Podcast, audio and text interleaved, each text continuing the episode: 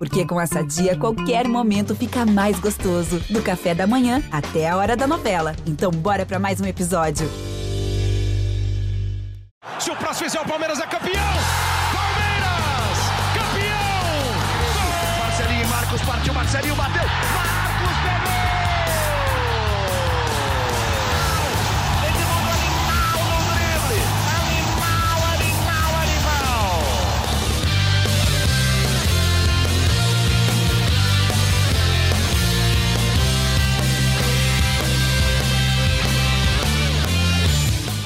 Abraço para você, torcedor palmeirense. Estamos chegando com mais um GE Palmeiras, o seu podcast exclusivo sobre o Verdão aqui no GE. Será um podcast de ressaca, porque o Palmeiras perdeu a decisão do Campeonato Paulista ontem para o São Paulo por 2 a 0 e, inclusive, algumas cornetas começaram a soar por conta da atuação do Palmeiras, algumas opções do técnico Abel Ferreira que foram muito contestadas pelos torcedores. E a gente vai debater muito sobre isso, sobre o que aconteceu com o Palmeiras na decisão do Campeonato Paulista e também um balanço dessa competição que foi vista como um laboratório é, para o treinador e para a comissão técnica, mas que acabou com o time chegando até a final, não conseguindo é, vencer o seu rival São Paulo, que foi o campeão do Campeonato Paulista. Eu estou aqui com Felipe Zito, Thiago Ferri e Bruno Diniz para a gente falar sobre tudo isso. Felipe Zito, Oi. um grande abraço a você. Algum motivo para preocupação com o que aconteceu na final do Campeonato Paulista? Olha, um abraço para você, para o torcedor palmeirense que está meio chateado hoje, né? Palmeiras que não tá, Palmeirense que não está muito acostumado a perder finais, campeonatos importantes, né? Por essa é, sequência histórica do Palmeiras, mas acho que agora começa a virar a página para enfrentar o presente e o futuro, esquecer um pouquinho o passado. Eu não vejo motivo assim de preocupação, crise. Não vejo nada nesse, nesse tom, nesse sentido. O trabalho é bem feito, é, o Palmeiras não priorizou o Campeonato Paulista, chegou na decisão. É, então, eu não vejo um grande problema, mas acho que tem sim questionamentos a serem feitos, a, a, talvez até mudanças é, de postura, de ideia de jogo. E o Abel, eu acho que merece crítica. Como ele mereceu elogio, merece elogio por tudo que o Palmeiras fez nos últimos meses, ele merece crítica pelo que o Palmeiras não fez no jogo contra o São Paulo. É, o Palmeiras teve uma ideia, a gente vai falar mais né, um pouquinho daqui a pouco, mas eu acho que acho que vale sim uma, um momento de questionamento ao trabalho do Abel nessa final contra o São Paulo. O Palmeiras não soube aproveitar o jogo do Morumbi. A gente vai falar, ah, pô, foi um lance é, sem querer que acabou decidindo, é, decidindo é, o primeiro tempo ali, naquele chute do Lua que ia para fora, desviou no Felipe Melo e entrou. Tudo bem, mas o que o Palmeiras fez depois disso? O Palmeiras foi chutar a bola ao gol do São Paulo aos 38 minutos do segundo tempo. Então, o Palmeiras demorou muito para reagir, não, nem reagiu, né? A verdade é, São Paulo dominou completamente o jogo. E uma coisa que fica da entrevista coletiva do Abel é que eu, eu não gostei, sinceramente, quando você ouve o treinador falar que o Palmeiras foi superior em todos os momentos, que a campanha do Palmeiras foi mais difícil que a campanha do São Paulo. Acho que não tem absolutamente nada a ver. O campeão foi o São Paulo, mereceu.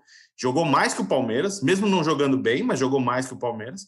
E essa coisa de campanha valida todo aquele discurso contra o Palmeiras na, na Libertadores e na Copa do Brasil. Não faz nenhum sentido você naquela época falar, pô, o Palmeiras teve sorte, você combater, não, que sorte, o Palmeiras teve competência. E agora você falar que a campanha do Palmeiras foi mais difícil que a do São Paulo para tentar mudar algum sentido, acho que Acho que ele foi mal, acho que ele foi mal nisso e falar que o Palmeiras foi superior, o Palmeiras não foi superior. A gente fala desde o Paulistão do ano passado. Final se ganha, não se joga, né? Palmeiras não ganhou. Quem vai lembrar do São Paulo é daqui para frente é o São Paulo campeão e acabou. Então acho que o Palmeiras tem que acertar. E daqui a pouco a gente vai falar mais aqui sobre o que pode mudar no time do Palmeiras. Mas foi esse meu destaque longo inicial. Então vamos com o destaque inicial de Thiago Ferri e eu vou te perguntar o seguinte: por que, que o Palmeiras foi tão apático nos dois jogos? E se você concorda que o, o São Paulo foi, eu não diria que muito superior, porque o São Paulo não jogou assim tão bem, mas que o Palmeiras foi inferior, porque o Palmeiras não fez nada nesses dois jogos, né? Concordo, Fabrício, Zito, Diniz, internauta está acompanhando o podcast. Uh, Palmeiras, eu acho que Eu, eu perdi, agora eu vou te falar que eu esqueci a primeira pergunta que você me fez. Me repita ela, por favor. Não, se eu, eu falei que o Palmeiras foi, foi inferior, assim, se você concorda que o São Paulo foi muito Sim. superior, e por que, que o Palmeiras jogou tão mal esses dois jogos? Sim, é verdade, é verdade. O porquê? Eu acho que tem uma questão de que o, o Abel ele tem uma um, o, montou o Palmeiras um estilo nesse nessa temporada de 2021 em que o Palmeiras ele joga muito me lembra um pouco alguns momentos não a ideia de jogo, mas a forma de jogar ali no limite do mata-mata me lembra um pouco time do Filipão ali, 2018 2019.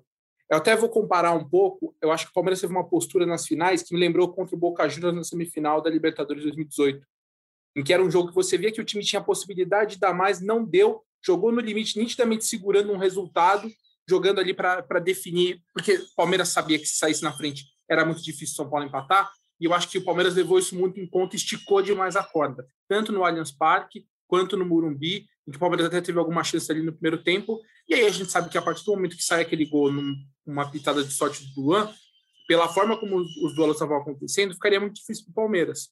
E o Abel, é, eu acho que o Abel não, não tem aquela questão que a gente vê muito em técnico brasileiro, que é dar aquela, aquela improvisada quando a coisa está complicada porque o Abel é um cara muito de processo, acredita muito no trabalho que é feito no dia a dia. Então, eu vejo que aquela coisa, até estava conversando com, com, um amigo meu falando assim, pô, por que, que não colocou o Gomes de centroavante? Por que, que não fez? Porque não é uma coisa que ele treina. E a minha impressão é essa, ele ficou preso nas coisas em que ele treinou e que nada deu certo, nada funcionou. A gente pode até discutir um pouco mais sobre isso daqui a pouco, mas eu queria aproveitar agora no começo e falar também sobre essa coisa que agora a rede social depois disso é, ou tem gente falando, ah, fora Abel ou fechado com Abel não precisa ficar nesse, nesse dualismo o tempo inteiro. Óbvio que o trabalho do E outra coisa, é mais um exemplo de como hoje em dia o que a torcida fala em rede social é totalmente desconectado do que acontece no clube. Porque no clube não tem esse debate de que, ah, não, estamos fechados com o Abel, tá tudo bem, ou não, ele corre risco. Não tem nada a ver. Obviamente o resultado foi ruim, a gente vai esmiuçar isso daqui a pouco, mas fica, fica um dualismo, uma discussão que, na verdade, não é o que está acontecendo dentro do Palmeiras. Não é a discussão que existe no Palmeiras essa, se ah, é fechado com o Abel ou fora Abel. Isso é um problema que a gente tem hoje em dia, que com jogos sem público, o único termômetro que a gente tem é rede social, e isso é Exato. é horrível, porque a torcida de rede social ela é complicada muitas vezes, e exagerada. E é um recorte muito muitas pequeno. vezes é, é, um é uma bolha muito curta, muito pequena e muitas vezes não é o cara que vai no estádio, entendeu? Que é, talvez acompanhe assim ali e vá no estádio, não é o cara que vai ali xingar o Abel atrás do banco, entendeu? Mas lá no Twitter ele vai e xinga. Isso é muito perigoso porque hoje em dia é, essa é a, esse é o exemplo que a gente tem do torcedor. Bruno Diniz, para você, duas perguntas que estão interligadas. Você que acompanhou o jogo ontem do gramado do Morumbi, você estava ali bem perto dos jogadores. Você viu o Palmeiras muito apático nesse jogo? E, além disso, você acha que, dentro disso que o Tiagão falou, é, falta um poder de reação para o Palmeiras? Aí entra a história do, do improviso, de o Palmeiras é um time que é, ele é muito seguro, então ele vai e joga quando o adversário está vindo para cima dele, ele consegue sair bem no contra-ataque, mas aí saiu perdendo, é, faltou um poder de reação e tem a ver com essa suposta apatia do Palmeiras nessa final? Oi, amigos. Para você que está ouvindo o nosso podcast, ontem eu estava ali no campo e tem algum, tiveram alguns momentos que me chamaram bastante atenção ali e, e me veio uma coisa na cabeça. O Palmeiras ganhou muito no ano passado e quem e quem está de barriga cheia não tem fome. E foi isso que pareceu para mim esse time do Palmeiras. O São Paulo ontem entrou para ganhar o Campeonato Paulista foi o que a gente falou aqui na, na no último podcast. Para o São Paulo, essa final de Campeonato Paulista é, tinha o mesmo peso que a final do Campeonato Paulista do ano passado para o Palmeiras, que era ganhar de um adversário, acabar com aquele estigma de não ganhar campeonato de mata-mata. São Paulo entrou para ganhar, e isso deu para ver ali do campo desde o aquecimento dos jogadores. O time do São Paulo, antes de aquecer, eles pararam ali no túnel, eles fizeram aquela, aquele último momento deles todos juntos, entraram gritando no campo no aquecimento entraram lá, aqueceram, saíram do aquecimento fazendo um grito de guerra. Igual quando a gente vai jogar lá na Copa CSP, ô Fabrício, que a gente faz aquele grito de guerra antes, os caras fizeram no aquecimento, fizeram aquilo ali no aquecimento e saíram. O Palmeiras entrou ali apático, olhando, Patrick de Paula com brinco ainda, não tinha nem tirado brinco, estava lá, entrou. Era mais um jogo para o time do Palmeiras, entendeu? Para o São Paulo, não, era uma final de campeonato. É, o jogo foi passando e, e, isso que vocês falaram aconteceu. O Palmeiras Palmeiras estava jogando aquele jogo ali apático. Teve chances no primeiro tempo, é, desperdiçou oportunidades é, no primeiro tempo ainda. Poderia ter saído ganhando aquele, aquele lance do Danilo Barbosa, que, ao meu ver, não deveria ter sido titular na final também. Foi uma invenção do Abel ali. É, Chegaremos nessa parte ainda. Vamos chegar nessa parte. É, e, e, o time do Palmeiras estava muito preso ali, estava muito estático, muito parado, o Rony muito aberto, sendo anulado pelo Léo no primeiro tempo. É, o, o, Luiz Adriano, com a marcação do Miranda em cima dele ali, ele até conseguia dominar algumas bolas, mas não tinha ninguém para receber, porque ninguém chegava nele. E, e não deu para ver uma mudança de postura ali dentro do campo. Segundo tempo, o Palmeiras já estava perdendo, os jogadores do Palmeiras estavam aquecendo do meu lado, bem do meu lado ali. O Gabriel Menino estava encostado na placa aqui do meu lado. E os jogadores do aquecimento, eles falavam assim, gente, toca a bola, toca a bola, para de ficar... Sério, ele fala, toca a bola, toca a bola, porque era só chutão para frente, toca a bola, toca a bola. Alguns Isso jogadores ficou ali... claro, né? Essa história do chutão para frente ficou claro, principalmente com o Luan e com o Renan, que foram jogadores mais acionados do Palmeiras o jogo inteiro. Não, e eles ficavam ali, toca a bola, pô, toca a bola, o Scarpa, toca a bola, toca do lado, para de chutar, toca a bola. E alguns outros jogadores, aqui eu não, não vou citar nome também para não, não. Não é, não é isso que a gente quer gerar polêmica. Estavam um pouco incomodados com aquela situação no jogo ali, é, do time apático, vendo São Paulo jogar, vendo São Paulo jogar, vendo, e o Palmeiras não chutava a bola no gol. Então eu acho que o, o, o que o Palmeiras tem que mudar nesse momento não é vontade, falta de vontade e tal. Palmeiras tem que sentir a derrota, eu acho. Porque assim, o Palmeiras perdeu a Supercopa, o Palmeiras perdeu a Recopa, agora o Palmeiras perdeu o Campeonato Paulista, e aí fica aquele discurso de ah, tudo bem, pô, ganhou, São Paulo ganhou, era melhor. Ah, jogamos bem contra o Flamengo, perdemos só nos pênaltis. Ah, o defensa, pô, fez um gol no último minuto, perdemos nos pênaltis. Não, pô, você tem que sentir a derrota, para não perder de novo, entendeu? Eu acho que é isso que está faltando para esse time do Palmeiras. É a Paris Saint-Germanização do Palmeiras. Só vale alguns títulos, entendeu? Assim, ah, só vale ser campeão. Ah, Libertadores, ganha uma Libertadores, isso que importa. Paulista é só mais um título. Não, vai ganhar tudo.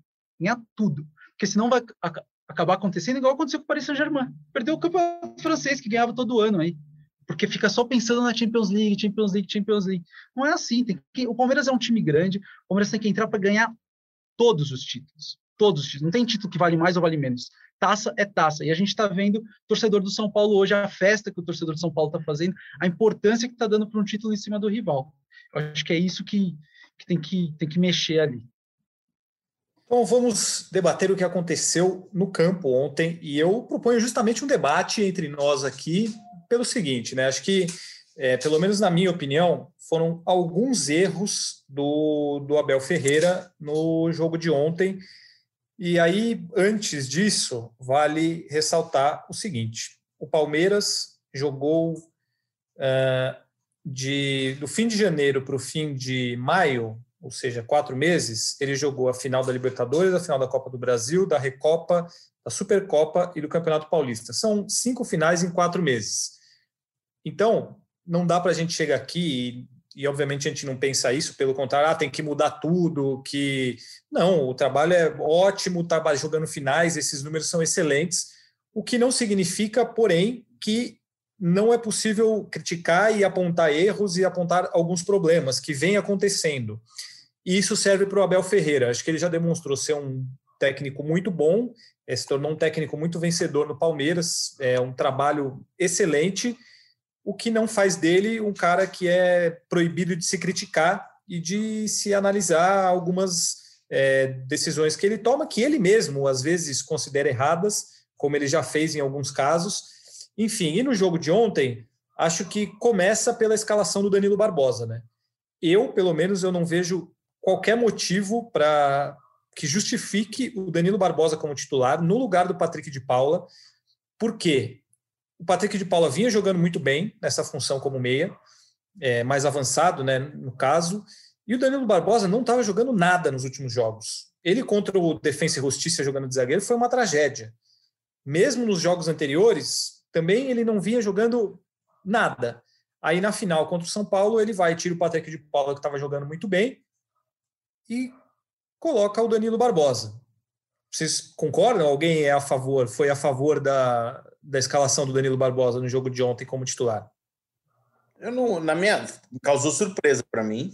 Até no primeiro momento eu achei que pudesse ser para dar uma força maior no jogo aéreo do Palmeiras, porque o Danilo vai bem nessa jogada, na, na defesa e no ataque. Mas depois o Abel explicou que o Danilo é um jogador que pisa mais na área, que tem oportunidades, e justificou isso aquela bola do Rony no começo do jogo. O Danilo recebe e chuta cruzado errado. É, eu não sei se eu mudaria também, não. O Patrick está depois de um, uma oscilação após o título paulista do ano passado, acho que ele vive o melhor momento dele no Palmeiras hoje, né? Então, eu acho que poderia ter, ter sido mantido. Num, num... Eu, eu, fiquei surpreso com a escalação do Danilo e depois de 45 minutos a gente viu que não deu o resultado. Alguém concorda? Concordo. Eu, eu não, também não teria feito essa troca, mas na verdade o que eu mais questiono do Abel foi ter jogado com o Vitor Luiz, como ele disse, como jogador quase como um terceiro atacante, né? O Vitor é um lateral que ele tem jogado bem, mas principalmente defensivamente. Até antes do jogo, em outro podcast aqui, eu falei que a mudança que eu faria era justamente colocar o Vinha, por ser um jogador mais ofensivo.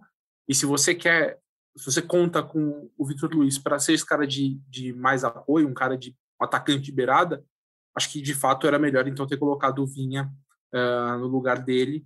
Então, essas são as, as principais decisões do time titular que eu contesto. Aí, aproveitando para dar uma avançadinha assim sobre outras discussões, eu acho que o Abel, o Abel ele não não encontrou saídas quando ele viu que a ideia dele, que é quando, principalmente na construção de jogo, quando o Luiz Adriano recua para jogar ali quase como meia, para tentar fazer a, a, distribuição de bola para a velocidade do Rony, para os jogadores de lado ali, para o Veiga, para o Patrick, no caso do Danilo, né? ou os laterais, não vinha funcionando, porque o São Paulo estava muito bem posicionado, e aí quando o Luiz Adriano voltava, não tinha ninguém na área, não tinha ninguém na frente. O, Luiz, o Rony estava sozinho, e ele não conseguiu encontrar um jeito de, de, de corrigir esse problema.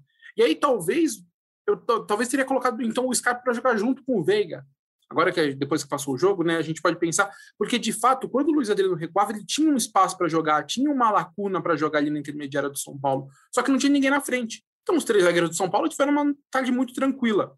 Já que é assim, então deixa o Luiz Adriano como um centroavante de fato, jogando mais ali com o Rony, coloca um outro cara para preencher esse espaço e tenta criar alguma coisa. Então, eu acho que além dessas duas questões na equipe titular, é, essa ele não ter conseguido corrigir esse problema para mim foram, foram as coisas decisivas assim na, na, na parte ruim, né, nas, nas, decisões ruins que ele tomou nessa final. Aí a gente fala da falta de improviso, né? Talvez por esse jeito do Abel mesmo de ser muito ligado no que ele treina, nos métodos dele, ele não abriu mão dos três zagueiros em momento nenhum. E aí ele vai e tira o Luan para colocar o Mike de zagueiro. O Mike que já não estava jogando bem na lateral e não é zagueiro. Não, e ali, ô Fabrício, eu acho que ali era uma substituição que ele já estava planejado, entendeu? O jogo podia estar tá 3 a 0 podia estar tá Sim. 1 a 0 que era uma substituição planejada, porque ele falou, a ah, Lua tava quarto jogo dele, ele ia ter que sair. Eu já sabia que o Lua ia sair, independentemente não. do que ia acontecer ali. É isso que a gente está falando é, aqui. É, é, é, ele já foi é com final, entendeu? Não é, não, não, não tinha um, não foi maleável ali, já tinha um plano de substituições, o que ia ser feito, entendeu? Então, aí dentro disso, você tem o Gustavo Scarpa, que foi o melhor jogador do, do Palmeiras no campeonato inteiro. Aí ele é o último a entrar, faltando 15, 20 minutos. Até tudo bem, ah, ele falou que o Luan já estava programado para sair, mas é, o Renan, para mim, fez um jogo muito ruim. E aí, até pelos números, assim, é, ele errou muito passe, errou muito lançamento, cruzamento. O Luan é bem melhor nesse aspecto e precisava de um de um é, de algo bom ali nesse sentido, porque é o que, que o Bruno falou. É, o Palmeiras não tocava bola, ele pegava a bola e dava balão. E, e, o Luan é melhor que o Renan nesse sentido. Aí ele foi lá e tirou o Renan, o, o Luan, e colocou o Mike de zagueiro. Eu, eu Fala, acho Zito. que o Renan fosse ser substituído no intervalo. Quando você vai para o intervalo perdendo de 1 a 0, você imagina o quê? Teu time vai voltar com uma postura mais buscando mais o jogo, mais ofensiva, né?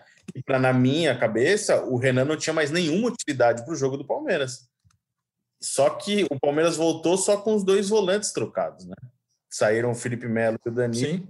Barbosa entraram o Patrick De Paulo e o Danilo. Então, não mudou nada da ideia de jogo do Palmeiras. O Palmeiras foi buscar um pouquinho de, de, de, algo diferente aos 15 minutos, 13, 15 minutos do segundo tempo. Então, acho que o Palmeiras perdeu também esses 15 minutos ali, né? Depois da entrevista coletiva, o Abel vem falar que não, que não, já, não são três zagueiros, né? Quando você ataca, forma uma linha de quatro e o Vitor Luiz joga de ponta. Quando defende, sim, três zagueiros. Então a gente não precisa nem discutir três zagueiros, dois zagueiros, um zagueiro. Tem variações táticas durante de todos os times durante todos os jogos, né? Então, isso é, são, são fases, né? Que as pessoas modernas aí, fase ofensiva, fase defensiva, isso faz parte do jogo. Só que o Renan não teve, não perdeu totalmente sua utilidade no primeiro tempo. E continuou, como você falou, ele trocou, tirou o Luan, deixou o Mike. Então, acho que todas as decisões foram. Até a entrada do Wesley. O Wesley foi a primeira tentativa de um, de um Palmeiras mais ofensivo. O Wesley não está jogando nada nos últimos jogos ele tá nervoso, ele deu um chilique ontem numa jogada que ele caiu no chão, parecia uma criança se debatendo no chão porque o juiz marcou uma falta. E às vezes pode ser até reflexo do banco de reserva, que reclama de todas as jogadas. Então, é, sabe, tem que ter um pouquinho. O Gustavo Scarpa poderia, na minha opinião, ter sido a primeira opção ofensiva do Palmeiras para mudar o jogo, até aproveitando a fase dele, né?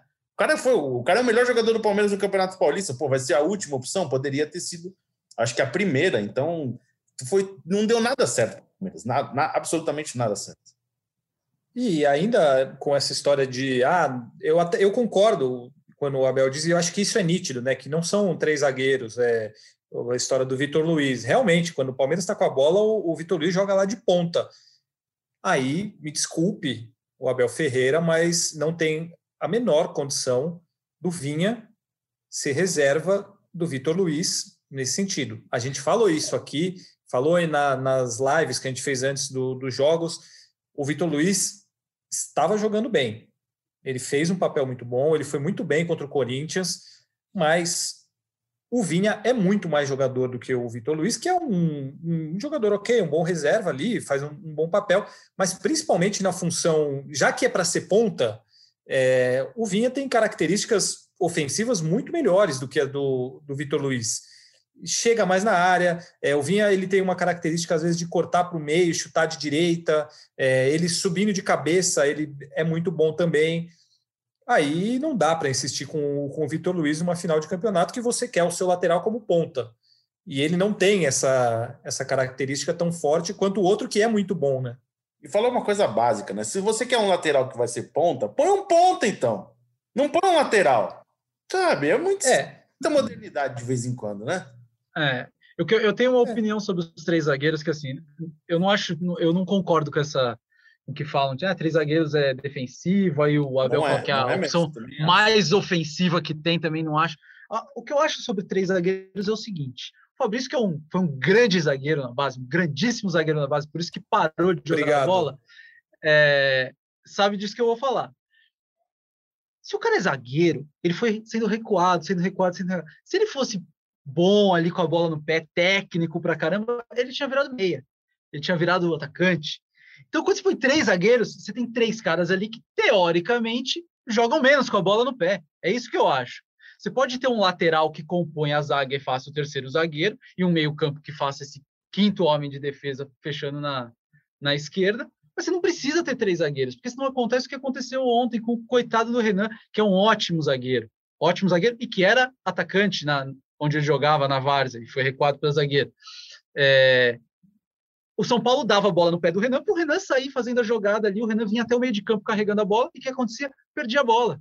Por quê? Porque ele é zagueiro, entendeu? Você coloca a bola no pé de um cara técnico ali, de um, de um jogador meio campo, de um Danilo, do Danilo, do Patrick, ele vai levar a bola até mais longe. Eles não vão dar bola Felipe no pé Melo, né? Que, que muito Felipe se falava Melo sobre isso, isso, de do quão, do quão bom ele é, né? Com passes e lançamentos, e quanto ele ajudava na, na saída de bola, até quando jogava E essa é outra zagueiro, né? coisa. Né? Quando você tem três zagueiros, você não precisa ter o Felipe Melo no time. O Felipe Melo é o terceiro zagueiro. O Felipe Melo é o líbero ali nesse, né, nessa, nessa linha de cinco, teoricamente, que ele quer montar. Quando você tem o Felipe Melo, você tem uma linha de cinco com o Felipe Melo, que é um cara com pouca mobilidade, jogando na frente, entendeu? É isso, isso que eu não concordo, não, não gosto dessa formação com três zagueiros, não gosto porque eu acho que, que dá menos mobilidade para o time. E só pontuando uma coisa, de minha parte, é, isso já deu certo para o Palmeiras em outros jogos. Esse, o Renan já jogou muito bem, já saiu bem para o jogo. A questão maior, eu acho, é que na partida de domingo contra o São Paulo não deu certo e não foi alterado. Poderia ter, o Palmeiras teve tempo para mudar tem cinco substituições para fazer. E o Palmeiras não fez. Foi opção do Palmeiras não fazer. Antes funcionou, poderia ter funcionado. Porra, poderia ter funcionado, mas não funcionou e não mexeu. Essa é a maior questão, acho. É, eu não. Sobre, sobre essa questão, eu não concordo muito com, com, com o Diniz, pelo fato de que. Eu, porque eu acho até que o Luan e o Renan, eles têm uma, saída de, uma boa saída de bola. Principalmente o Luan. Acho que o Luan é um, um zagueiro com uma saída de bola muito boa, ele, ele busca jogadas é, aqueles passes que falam que quebra linhas, né? Mesmo o Renan, eu acho que ele é um cara que passa muito para o ataque. Mas é, a, a, engrenagem como um todo ali não funcionou. o time como um todo não deu certo. Então, eu, eu por isso que eu não concordo. Eu, eu acho que o problema não, não foi exatamente o Renan ou o Luan. Eu acho que o problema foi que não deu certo. E aí ele deveria, eu, inclusive, acho que ele deveria, no, durante o jogo, ter mudado, ter buscado opções. Mas eu não vejo como eu, eu até acho que o Palmeiras se tornou uma equipe mais sólida com os três zagueiros nessa temporada. Achei que foi uma boa saída do Abel. É, inclusive, acho que ele vai manter, né? Não acho que seja algo que ele vai, vai mudar para a sequência da temporada. Mas eu acho que de fato o problema foi a engrenagem como um todo. Não vejo o problema como no, neles, nos zagueiros em si. Com relação a isso, eu fico no meio do só, caminho só, entre os dois. Só um parênteses, vai, só para deixar claro, o problema não estou falando das peças, não, viu? É o sistema mesmo. Não, sim, o sim, é um ótimo sim. zagueiro. O Luan, Entendi. eu gosto do Luan, apesar de grande parte da torcida perseguir o Luan. Eu acho que ele é um dos melhores zagueiros que a gente tem no Brasil, tecnicamente, assim, com a bola no pé. Eu não gosto do sistema com três zagueiros. Eu acho que, que esse sistema não funciona. E, e o, o, time do Palmeiras nas últimas temporadas, desde sei lá quando aí com o Filipão, é, não é uma, uma defesa que costuma tomar gol toma pouco gol. É uma defesa sempre muito sólida, entendeu? E, e esse, esse, sistema de três zagueiros tomou quatro gols outro dia. O Palmeiras não tomava quatro gols há quantos anos? Não tomava, né? Tomou. O que eu acho com relação à história do zagueiro, e eu sempre falo isso aqui, é que tem muita gente que fala: nossa, ele é um grande zagueiro porque ele dá passes que quebra linhas. Olha como ele trabalha na construção. Não, ele pode ser bom nisso, mas para mim, para ele ser um grande zagueiro, ele tem que ser um grande zagueiro enquanto zagueiro, que é, é a função... Limpador de área. É, exatamente. Óbvio que ajuda a sair jogando, mas assim, não dá para você... Tudo bem, então você coloca lá um meia de zagueiro porque ele toca bem a bola, entendeu? Eu não acho que tenha que se deixar de lado a, a questão defensiva para, nossa, como ele dá passes que quebra linhas, passes verticais. Não, eu não falei isso que... também. Não, não estou falando de você, eu estou falando da, do conjunto da história. É, eu acho que o Luan é muito bom nisso, e aí eu gosto do Luan como zagueiro também. Eu acho, sim, aí o Luan, para mim, é um cara que, que faz esse papel. Ele é um bom zagueiro, na minha opinião, e ele tem esse componente a mais de sair muito bem é, com a bola no pé.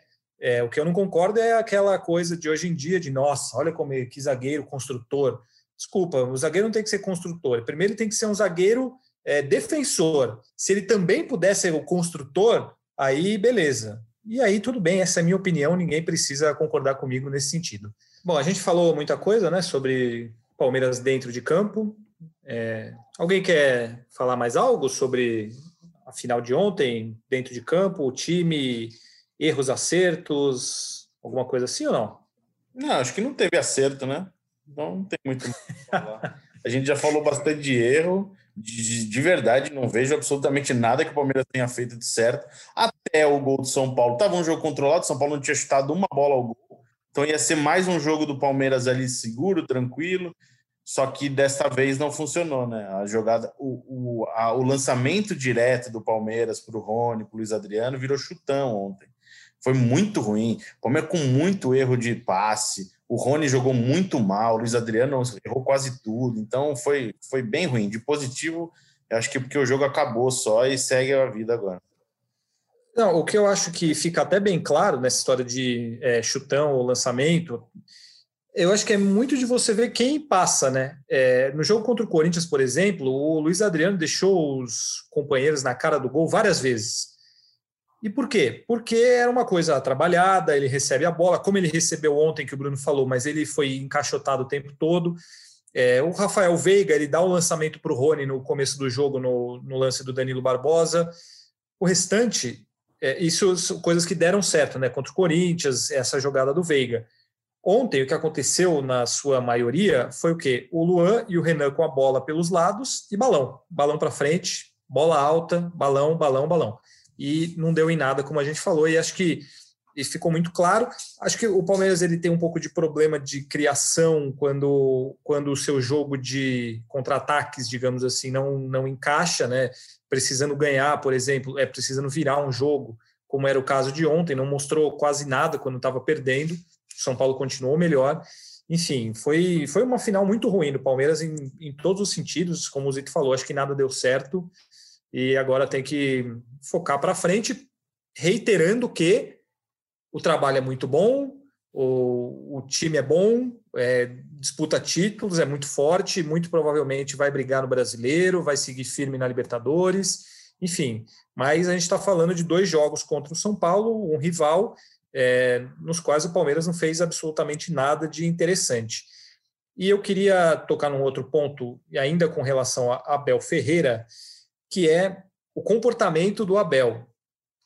Ontem, mais uma vez, tivemos um episódio, entre aspas, de um pouco de descontrole do Abel, e ele vem mostrando isso já há muito tempo. São muitos cartões amarelos, expulsões, acho que são duas ou três, não lembro agora de cabeça. Duas. É, duas. A comissão técnica dele também já sofreu com cartões, expulsões e por aí vai. Ontem o Abel tem aquela discussão com o Lisieiro. O Zito falou o lance do Wesley. Pô, o jogador entra, dá um chilique lá porque não marcou. Aí isso é uma impressão de, de quem está no estádio e eu tô indo em praticamente todos os jogos do Palmeiras. O Abel reclama com a arbitragem em absolutamente todos os lances que não são marcados a favor do Palmeiras. Às vezes ele reclama de maneira mais assintosa ou aí se a câmera pegar, repara, marcou algo contra o Palmeiras, ele vira para o quarto árbitro e fala. Ou ele vai no bandeirinha e fala. É o tempo todo ele fazendo isso. E aí o cara acaba ficando marcado. É, não tem como. Ele acaba sendo marcado, aí qualquer reclamação dele vai ser vista como algo pior, porque ele faz isso o tempo todo. E ontem teve o agravante, na minha opinião, da coletiva dele, que ele ele falar que o Palmeiras não, que o São Paulo não foi superior em nada, que o São Paulo teve sorte, depois ele até tenta consertar, mas assim, eu pelo menos espero que isso seja um discurso para jogar para a torcida, e que não seja esse o discurso dele para o time dele. Eu até acredito que não é, porque é um pouco complicado o, Palmeiras jogar o que jogou nos dois jogos da final e ele considerar isso como tudo bem e não, não, foi sorte deles. Pô, como que eles foram melhores que a gente? Então eu, eu acho que esse, esse comportamento do Abel, no geral, tem, tem sido um pouco prejudicial para o Palmeiras nessa história de reclamação, cartão, jogador muito pilhado, não sei o que vocês acham com relação a isso. Até o Bruno estava lá do lado do, do Abel ontem também, mais perto, pode falar, mas é uma coisa que vem sendo recorrente e, e tem sido um pouco. É, é, que desgasta o Abel com as arbitragens, né? Enfim, o que, que vocês acham? Ah, eu acho que, que ele já está marcado isso aí, não só ele, como a comissão toda dele, porque quando não é ele gritando, toda a comissão técnica portuguesa atrás grita. E como eles são portugueses, o sotaque dá para saber que são eles que estão gritando, não é aquele. O cara gritou ali, xingou no meio, não sabe quem xingou. São eles xingando. E acho que a coletiva ontem não foi a primeira, né? É, que, ele, que ele dá desse tom defensivo assim. Não, não foi legal, não ficou bonito, não ter reconhecido que o adversário foi superior.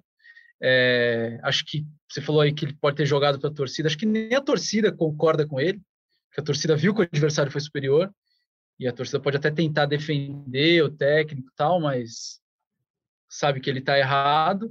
E uma coisa que ali do campo me chamou a atenção, em 2018, quando o Palmeiras perdeu o campeonato para o Corinthians, o Maurício Gagliotti deu aquela entrevista falando, chamando de Paulistinha e tudo mais. É, ontem o Maurício Gagliotti estava no campo ali depois do jogo. E fez questão de cumprimentar o, Júlio Casares, fez, é, fez questão de cumprimentar todos os jogadores do São Paulo ali e parou ali do nosso lado, do meu lado, do Felipe Diniz, do André Hernan, que estavam ali no campo, e falou assim: a gente tem que reconhecer quando o adversário joga melhor. Isso foi antes da coletiva do Abel. Ele falou assim: eles jogaram muito melhor que a gente e mereceram ser campeão. Futebol é assim: uma vez a gente ganha, outra vez a gente perde. Foi isso que ele falou. Então, aquela, aquela entrevista que o Gagliotti deu em 2018 ficou feio para ele. E ele sabe que ficou feio para ele. E acho que isso fez ele refletir agora. Tudo bem, você ganha às vezes, você perde às vezes. É dolorido perder para um adversário, mas você tem que reconhecer que essa entrevista que o Abel tenha dado ontem, que foi muito feio não ter reconhecido a superioridade do adversário no campeonato inteiro, é, sirva para ele refletir também. Às vezes ganha, às vezes perde, não tem problema falar que o outro foi melhor. É tentar melhorar para ser melhor que ele na próxima vez. Eu acho que a, a, até a entrevista eu acompanhei, não sei se ele, ele, depois ele fala, não, parabéns ao São Paulo, se defendeu, aí dá alguns elogios, mas depois de ter falado que o Palmeiras não foi inferior na, na construção, enfim, acho que ele usou muitos números, né, do jogo que ele deve ter recebido de scout, mas que não traduzem o que foi a partida e o que foi o campeonato, né? É, o São Paulo mereceu ser campeão. E só voltando na parte do comportamento, é, eu acho que pilha muito o jogador. Você tem um cara no banco ali toda hora reclamando, intenso, e você cria um inimigo que talvez não seja um inimigo. É, isso, me, isso me remete muito ao, ao Palmeiras. Eu lembrei ontem, semifinal, se não me engano, semifinal de 2011. Felipão no banco de reservas, Palmeiras e Corinthians no Pacaembu um jogo que o Corinthians conseguiu a classificação nos pênaltis. A semana inteira o Palmeiras ficou pilhando arbitragem, arbitragem, arbitragem, arbitragem, arbitragem. Começou o derby, o Palmeiras teve um jogador expulso, acho que o zagueiro Danilo, se não me engano, numa dividida no meio de campo.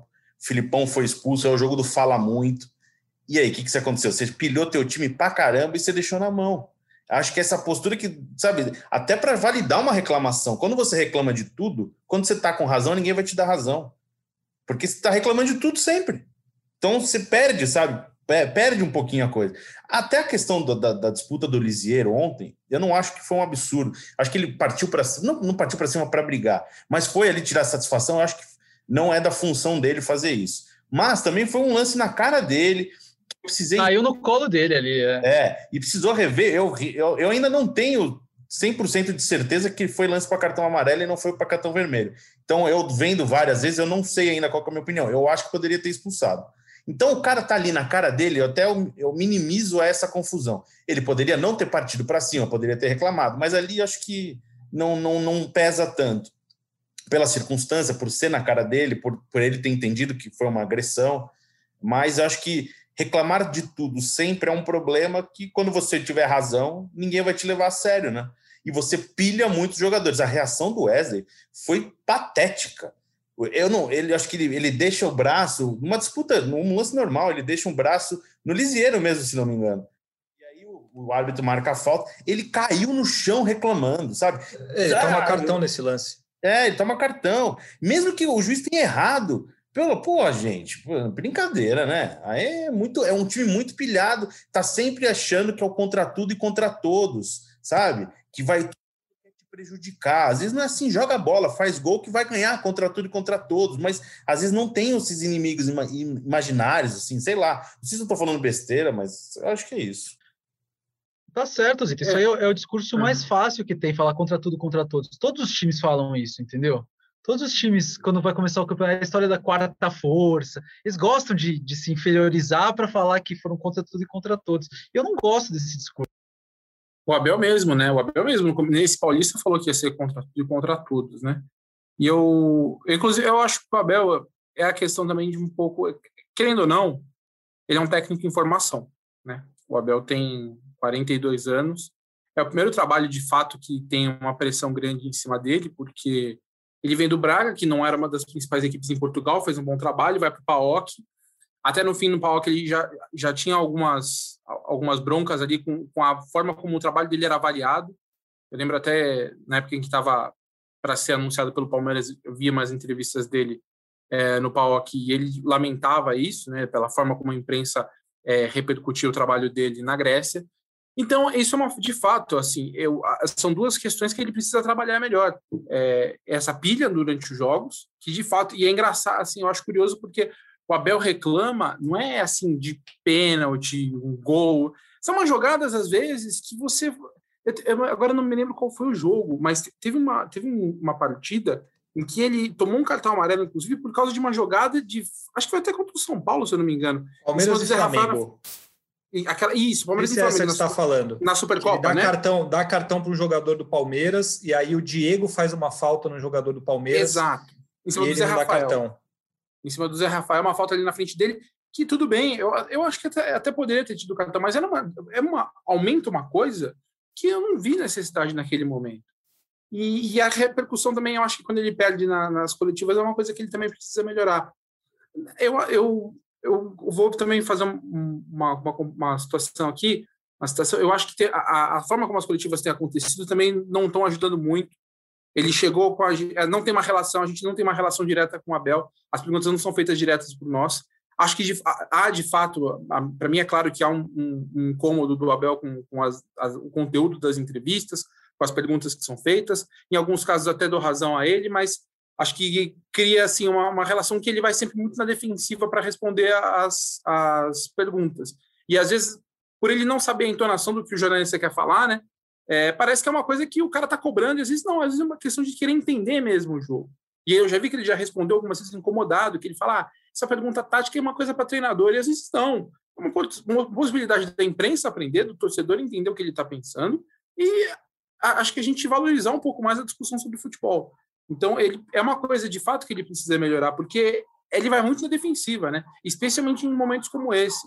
E não tem problema nenhum. É, é aquela questão é que eu falei mais cedo de fato, óbvio que o Palmeiras queria ser campeão, óbvio que é uma tristeza ter perdido, mas isso não aumenta a pressão interna sobre ele, ele não está sendo questionado, o trabalho tem sido bem avaliado, ele encontrou boa saída nessa temporada, então não é uma questão assim de é, putz, é um problema grande, não é um problema, não é um problema. Então eu acho que ele poderia levar de uma forma diferente. Acho que a formação, a, por ele estar sendo um técnico de formação, por ele ser um cara jovem, ele vai aprender com o tempo. E é uma coisa que de fato ele precisa, precisa melhorar. Concordo. Muito bem. Vamos muito sobre Abel Ferreira.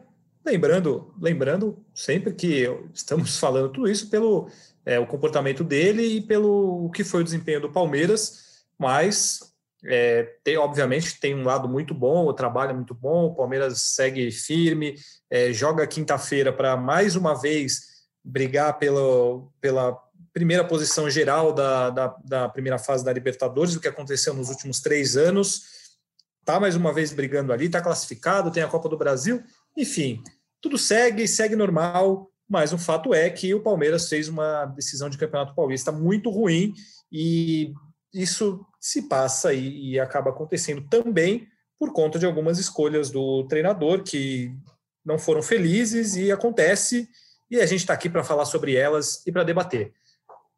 Ô Felipe Zito, Oi. Antes da gente encaminhar para o nosso final, o que Ah. tirar de bom deste Paulistão? Ah, eu acho que o Palmeiras cumpriu ali. Eu achava que tinha que classificar, né? Quando a gente achava que não que estava caminhando para uma eliminação na primeira fase, o Palmeiras mesmo com reservas tinha que classificar. Eu acho que fica de positivo. é, o Palmeiras conheceu o seu elenco e viu que precisa de algumas coisas no mercado que não vai conseguir resolver internamente, né? Palmeiras precisa contratar um atacante, a gente sabe que o Dudu está de volta, tem toda essa questão do Daverson, talvez do Borja, é, mas o Palmeiras precisa ali de um, de um, de um atacante. É, eu, eu acho que falta a figura de um centroavante 9 no Palmeiras, um camisa 9, um fazedor de gol e um cara que desequilibra, um cara que, quando o jogo tá ruim, pega a bola e vai lá e joga em mim que eu vou resolver. Talvez possa ser o Dudu nesse caso aí. Dudu que era cobrado por às vezes não ser isso, né? No passado. Mas eu acho que pode ser o Dudu e eu acho que falta um 9. Não sei se pode ser o Borja, não sei se pode ser o Daverson, mas eu acho que falta um, um 9, um goleador assim no Palmeiras. O Palmeiras tem gols muito divididos, né? O Rony, acho que é o artilheiro dessa temporada com seis gols. O Rafael Veiga tem muito gol. Acho que falta um 9. Não sei se tem no mercado, não sei se existe esse jogador atualmente. O Palmeiras procurava né, no Castelhanos, no Borré, enfim. Mas acho que o Palmeiras precisa. Acho que agora, terminando o Campeonato Paulista, que é, um, é um torneio que o Palmeiras sempre entendeu é, com uma ideia de preparação, de usar o elenco. Eles falam isso desde a temporada passada, vamos jogar com os moleques. O Palmeiras cumpriu o que entregou, entregou o que prometeu. É, agora é a hora que a temporada de fato começa para o Palmeiras, já oitavas de final da Libertadores e Campeonato Brasileiro. Agora é a hora de mostrar aí para ver se é, é, se vai ser assim mesmo que o, que o Palmeiras vai enfrentar esse calendário com o Campeonato Brasileiro, Copa do Brasil e a fase decisiva da Libertadores. Uma dúvida. É, um 9, um 9 faria diferença hoje? Ah, eu acho que é uma opção Porque você tem um 9 que está jogando como um 10. Ah, não, não. Certo? Entendi. Você tem um camisa 9 que está jogando como meia. É. E aí, para você colocar um 9, teoricamente teria que fazer a função do cara que está jogando melhor no time, que é o Rony. É, e é isso, beleza, você traz um 9, tudo bem. Aí eu, eu concordo que precisa de opção. É, precisa de opção, mas nesse contexto que a gente está falando, é, faria diferença no time titular hoje, um camisa 9? E ele jogaria como? No lugar de quem? Não, eu não sei se faria diferença no time titular. Por exemplo, o jogo de ontem faria diferença. Porque você com um 9, você joga um cara dentro da área, você muda a característica do jogo. O Palmeiras jogou muito no meio de campo. Muito no meio de campo. Não, isso tudo bem. Jogou na área. Então, tô falando, para características do jogo, é, é, importante você ter um centroavante que você, nem que seja para dar a bola na área, sabe? Você não tem o que fazer, chuta para cima que vai, uma hora vai, vai acontecer alguma coisa. Você cria uma alternativa diferente. O Palmeiras não teve, é, a, não quis buscar alternativa diferente porque o Luiz Adriano jogou afastado, o que estava dando muito certo até na semana passada, só que ontem não funcionou. Então, acho que essa questão de ter uma característica diferente para você enfrentar o jogo e não começar o jogo de uma forma e terminar da mesma forma. Imagina o Davinho ontem, só recebendo o bicão lá, só na casquinha, hein? Pro Rony correr, tá doido, hein? Pelo amor de Deus. O jogo olha, do Palmeiras de ontem olha. era jogo pro Daverson. Era jogo pro Daverson. Pro é. Borja não era. O Borja é o cara da bola no né? chão. Não, não, não tô falando que é uma boa opção. Não, a gente já... Era jogo pro Daverson. Não, a gente não, já falou isso aqui no último podcast. Acabou a, acabou a era Daverson no Palmeiras. Acabou. Não, me desculpa, mas não dá, né? E é. também a gente está falando disso porque foi registrado hoje se o Abel quiser, é só colocar em campo, porque tá lá, tá pronto. Agora, não dá, não dá.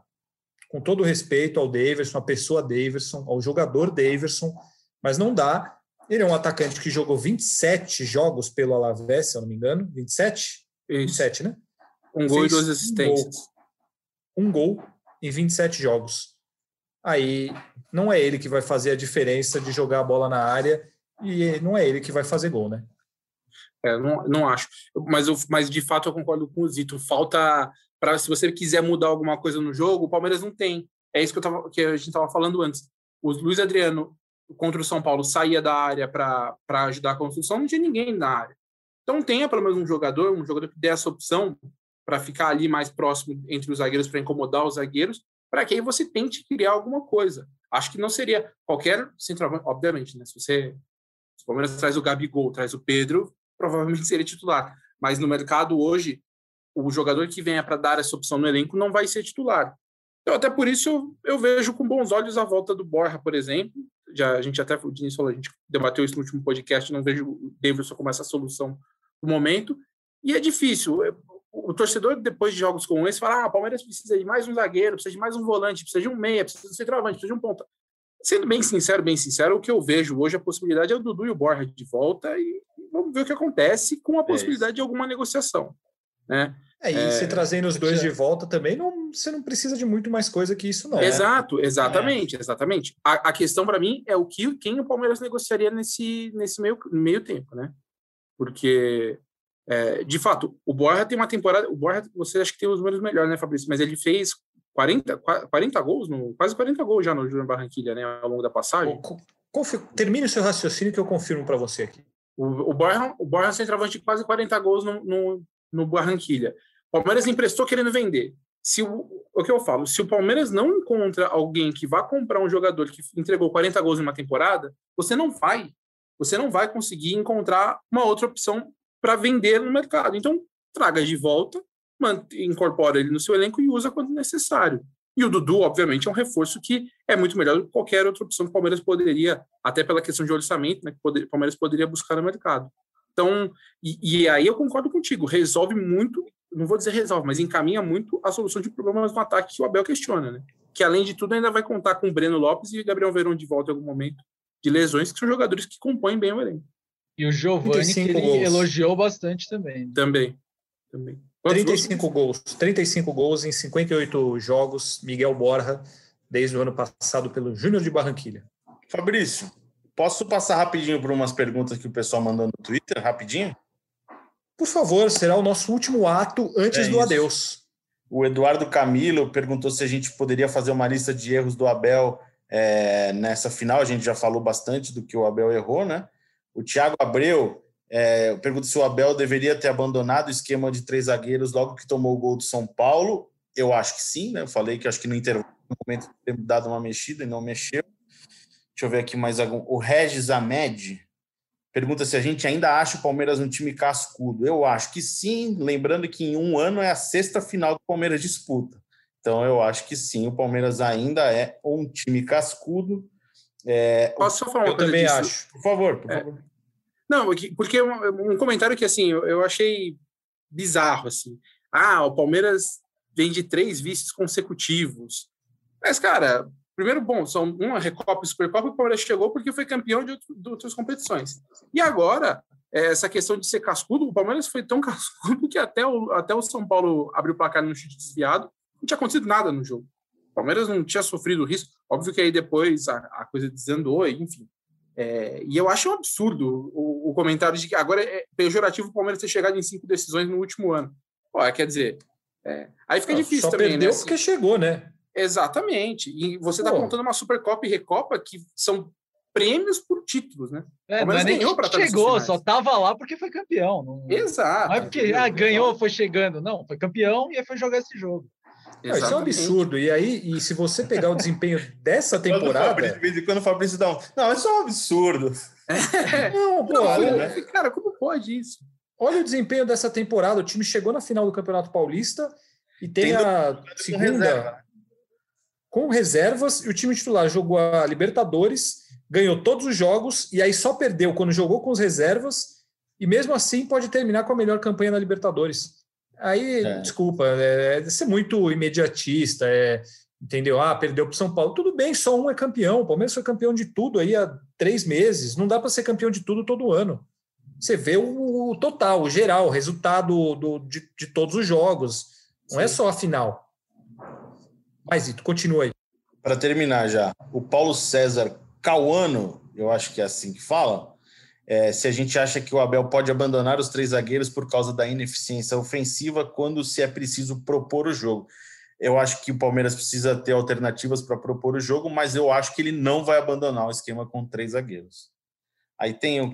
Você, se eu queria entender assim, você colocou as perguntas para você responder todas, né? Não, a gente já falou sobre quietinho. isso. A gente já falou é, sobre isso ali quietinho.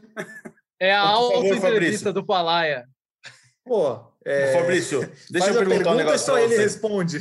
Peraí, deixa eu perguntar pergunta um negócio. Bruno ali que não falou nada. Fez três Bom, perguntas e o coitado Bruno, não falou nada ali. Uma pergunta aqui, ó, do Paulo César. Manda, mas manda uma você, boa, manda uma Você boa. acha que o Abel pode abandonar os três zagueiros por causa da ineficiência ofensiva quando se é preciso propor o jogo? Não. Essa aí você já respondeu. ah, então, eu tô fazendo aqui. Eu acho é... que não, acho que ele quer construir essa equipe em cima dos três zagueiros. Acho que está em construção ainda, não, não chegou ainda no que ele quer. Douglas William. Aí vocês, vocês, vocês escolhem quem vai responder agora. O que foi pior? Perder e tirar o rival da fila ou perder da maneira que perdeu? Ou a mistura dos dois? Quem vai responder? O rival da fila não é culpa do Palmeiras. Para mim, a parte do Palmeiras é perder do jeito que perdeu. O, é, o São Paulo poderia pode ser campeão aí de qualquer coisa sem pegar o Palmeiras. Então, respondendo a ele, para mim o pior é perder do jeito que perdeu, porque foi apático e inoperante nessa final. Então, já que você respondeu essa, eu vou responder uma, vou perguntar uma para o Thiago Ferri para a gente encerrar, tá bom? Ah, por favor, né? O Arthur Sepultura pergunta: agora com um calendário um pouco menos apertado, dá para esperar um Palmeiras voltando a ter variação de jogadas? Eu acho que o Palmeiras tem variação de jogadas. Isso também é uma outra outro debate que me incomodou depois do jogo. Ah, o Palmeiras não tem repertório. O Palmeiras não ter jogado bem na final não significa que o time não tem repertório. Eu acho que tem Inclusive, com três zagueiros, já jogou de diferentes formas. E eu não acho que vai ter mais, mais variações. Porque vai continuar sem ter tanto tempo para treinar. A diferença é que, em vez de ter jogo a cada dois dias, tem jogo a cada três. Obviamente, melhora. Para mim, acho que vai diminuir a necessidade de ter time A e time B, como o Palmeiras fez enquanto estava com o Paulistão e Libertadores com três jogos por semana. Mas eu não vejo, ah, agora o Abel vai ter o tempo para treinar. Não vai. Teria se não tivesse classificado para o mata-mata do Paulistão. A gente tinha que classificar. Acho que não, realmente era ruim se não passar. Mas agora não vai ter, não vai ter tempo para isso, não. Posso encerrar, Felipe Zito? Pode, pode, pode. pode. Posso? Pode. Você gostaria de mandar um abraço para alguém? Não, hoje não. Mandar um abraço Não? pro meu irmão. Tá em Santos aí. Pra quem? Meu irmão, pode ser? Pode ser, claro. Tá bom. Ou Não, pro... Um Aliás, abraço. tem um. é, Nossa, enrolou a língua aqui até. Tem aniversários na família essa semana. Meu irmão faz aniversário na quinta-feira e o meu pai no sábado.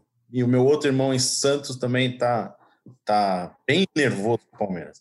É o torcedor mais corneteiro que eu conheço. Ainda bem que ele não usa o Twitter, senão ele ia xingar todo mundo. Bem, então um abraço para a família Zito, aniversariando aí nos próximos dias. Um abraço para você também, viu, Felipe Zito? É sempre um prazer poder aprender com as suas palavras. né? Então você precisa de buscar outras informações e outras referências para você ter uma vida melhor. Mas eu fico satisfeito com o seu abraço. Tiago Ferri, abraço para alguém hoje ou não? Não, para ninguém. Vamos, vamos Por eu mandar. Não, não vou mandar um abraço para ninguém. É, mandar Ah, um abraço para vocês. Para você, Fabrício, para o Diniz, para o Zito e para o nosso internauta, nosso ouvinte do podcast. Sempre um prazer debater Palmeiras com vocês. Um abraço então, Tiago Ferri. Bruno Diniz, abraço para alguém. Seu filho, né? Que fez aniversário esses dias. Foi tomar vacina hoje. Vou mandar um abraço pro meu filho, que fez dois anos na quinta-feira.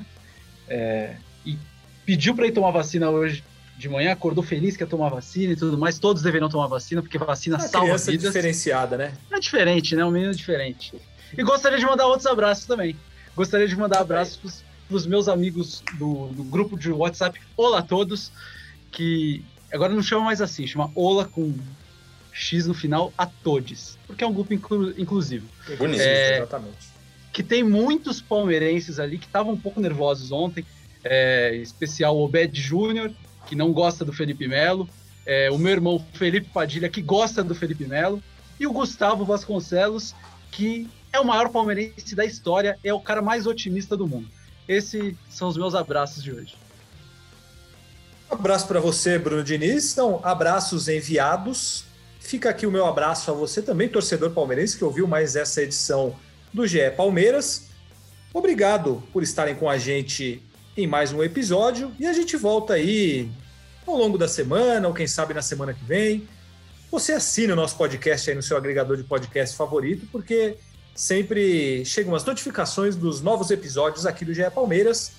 Isto posto, mais uma vez um grande abraço a todos e partiu Zapata. Partiu Zapata, sai que é sua, Marcos! Bateu pra fora!